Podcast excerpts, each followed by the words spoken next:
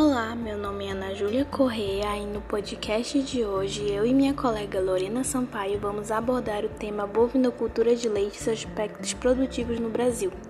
O Brasil é o terceiro maior produtor mundial de leite, atrás apenas dos Estados Unidos e da Índia, segundo dados da Organização das Nações Unidas para Alimentação e Agricultura. As instalações na bovinocultura de leite obedecem aos seguintes princípios. Elas precisam permitir uma exploração racional dentro dos aspectos econômicos e gerenciais, serem capazes de proporcionar conforto aos animais para eles expressarem seu potencial genético e fornecerem a possibilidade de maximizar o uso da mão de obra e maquinário.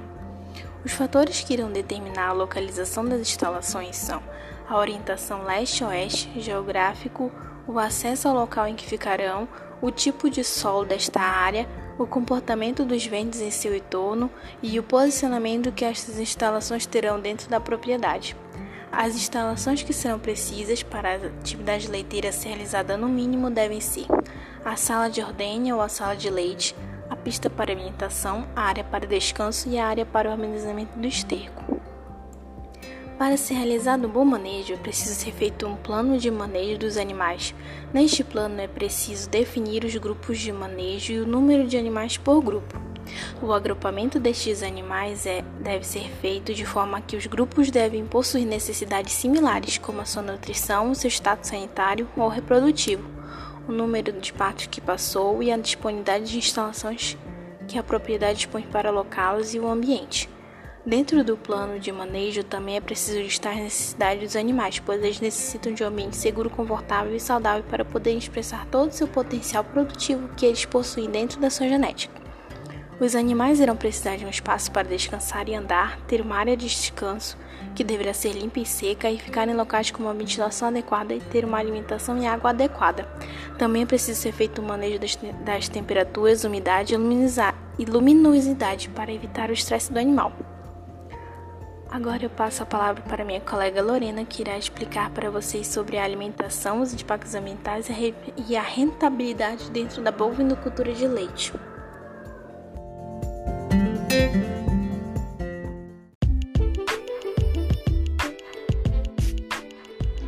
Um programa de manejo nutricional adequado deve proporcionar condição corporal desejável nos diferentes estágios de produção, pois tanto o excesso como o baixo peso vivo das vacas ao parto podem provocar transtornos nesta fase. Um dos fatores mais importantes na produção leiteira é a alimentação dos animais. Vacas destinadas à produção de leite são extremamente exigentes de um aporte nutricional, pois passam por diferentes ciclos metabólicos durante toda a sua vida produtiva e reprodutiva. Para desempenhar sua capacidade de converter o alimento consumido em leite, e que este seja um produto de qualidade. Esses animais precisam de nutrientes em quantidade de qualidade, portanto, é fundamental manter uma alimentação adequada. Como ruminante, a vaca de leite é capaz de transformar alimentos não essenciais, forragens e forrageiras, aos não ruminantes em produtos de valor econômico. Entretanto, à medida que se busca maior produtividade por animal, os volumosos, pasto, silagem e feno por si sós não são suficientes para manter esta maior produtividade. Neste caso, além dos volumosos, a alimentação do gado de leite deve ser acrescida de uma mistura de concentrados, minerais e algumas vitaminas. Um sistema de alimentação eficaz é baseado nos requerimentos nutricionais, proteína, energia, minerais e vitaminas para cada categoria animal do rebanho e na composição química dos alimentos utilizados. A pecuária tem sido apontada como uma atividade que, é, que gera grande prejuízo ao meio ambiente. O sistema adotado no país colabora para que ocorra a degradação do solo, que é resultante do baixo investimento nos cuidados com as pastagens, podendo causar erosão e compactação do solo, poluindo os recursos hídricos através de carga de nutrientes como metano e o óxido nitroso do esterco, hormônios e patógenos que são levados aos rios pela lixiviação do solo. As propriedades rurais são caracterizadas como as que mais geram impactos negativos ao meio ambiente, devido à demanda por grandes áreas, tendo como consequência o desmatamento de áreas de floresta, a fim de transformá-las em área de pastagem para os bovinos.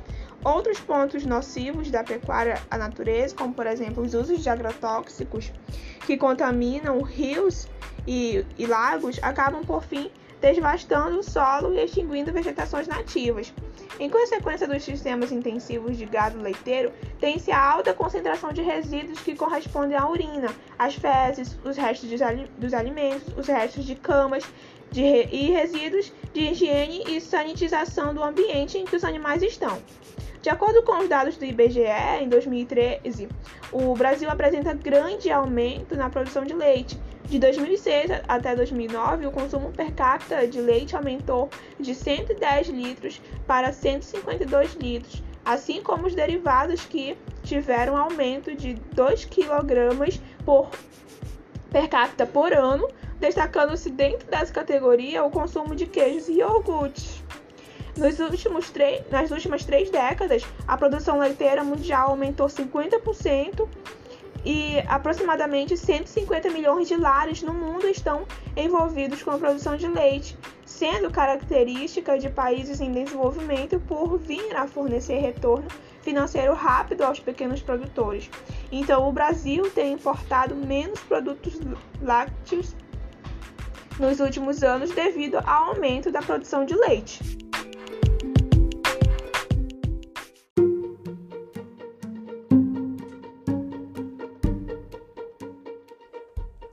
Obrigada pela explicação, Lorena.